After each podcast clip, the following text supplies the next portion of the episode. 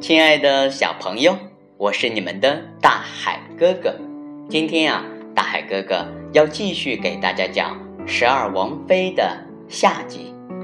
在这里啊，大海哥哥首先要感谢菏泽市老约翰儿童绘本图书馆，他们呀是菏泽藏书最多的儿童图书馆。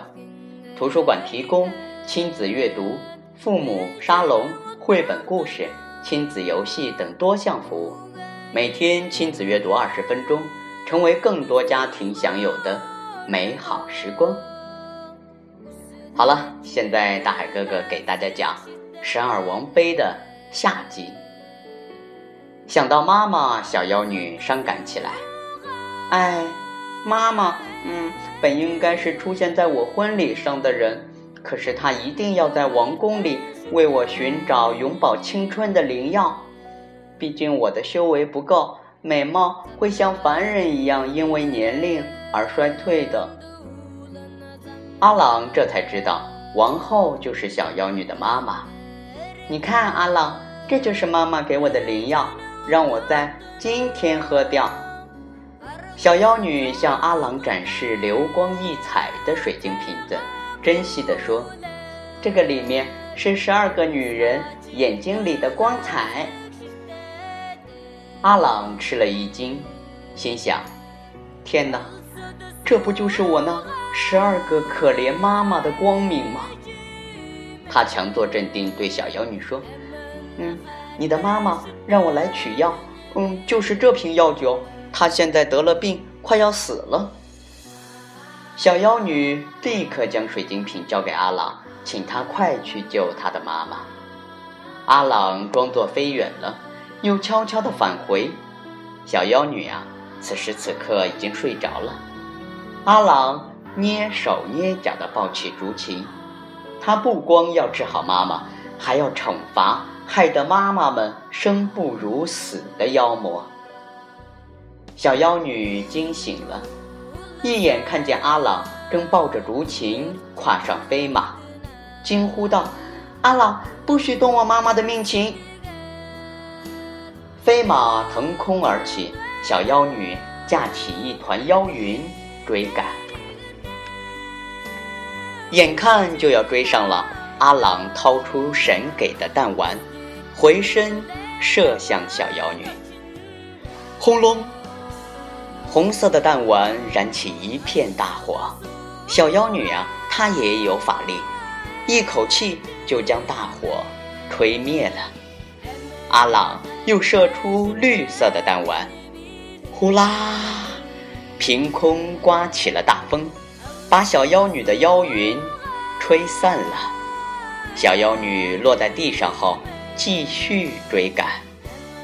阿朗这个时候射出最后一颗白色的弹丸，哗啦，平地上涌出一条大河。小妖女架不起妖云，过不了河，被阻隔在对岸。嗯，求求你，阿郎，不要对我的妈妈用那张琴啊！阿郎已经飞远了，小妖女一直跪在河边，呜呜咽咽的哭泣。当晨光照亮原始森林的时候，小飞马降落在山洞前。十二个妈妈正在担心儿子的安危，听见阿朗回来都很欢喜。阿朗打开水晶瓶子，瓶口依次对准妈妈们的眼眶。此刻呀，原本属于他们眼睛的光彩飞了回去，妈妈们一个一个的恢复了视力。他们看到了晨光，看到了大树，看到他们的儿子已经长成为。英俊的少年郎，大家开心极了。不过阿朗还有一件重要的事情要办，去王宫报仇。妈妈们不许他去，妖女太凶残了，一定会伤害阿朗。阿朗胸有成竹，他说：“妈妈，妈妈们放心吧，妖魔害人的日子到头了。”阿朗赶到王宫，举起竹琴，大声说：“王后，你的药取来了。”女妖一见是自己的命琴，吓得脸都白了。阿郎把第二根弦一弹，女妖怪叫一声啊，现出老妖婆的本来面目，看起来丑陋极了，好像有几百岁了。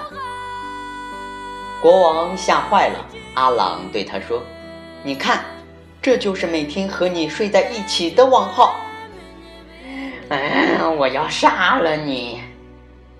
丑妖婆张牙舞爪地扑向阿郎，忽然，她看见阿郎的手不慌不忙地搭在第三根弦上，吓得赶紧跪地求饶：“不要弹，不要杀了我呀！”这个时候啊，阿郎想到了在河边哭泣的小妖女，叹了口气，把手移开，他说。你走吧，从此以后不许再作恶，否则我随时会弹响竹琴。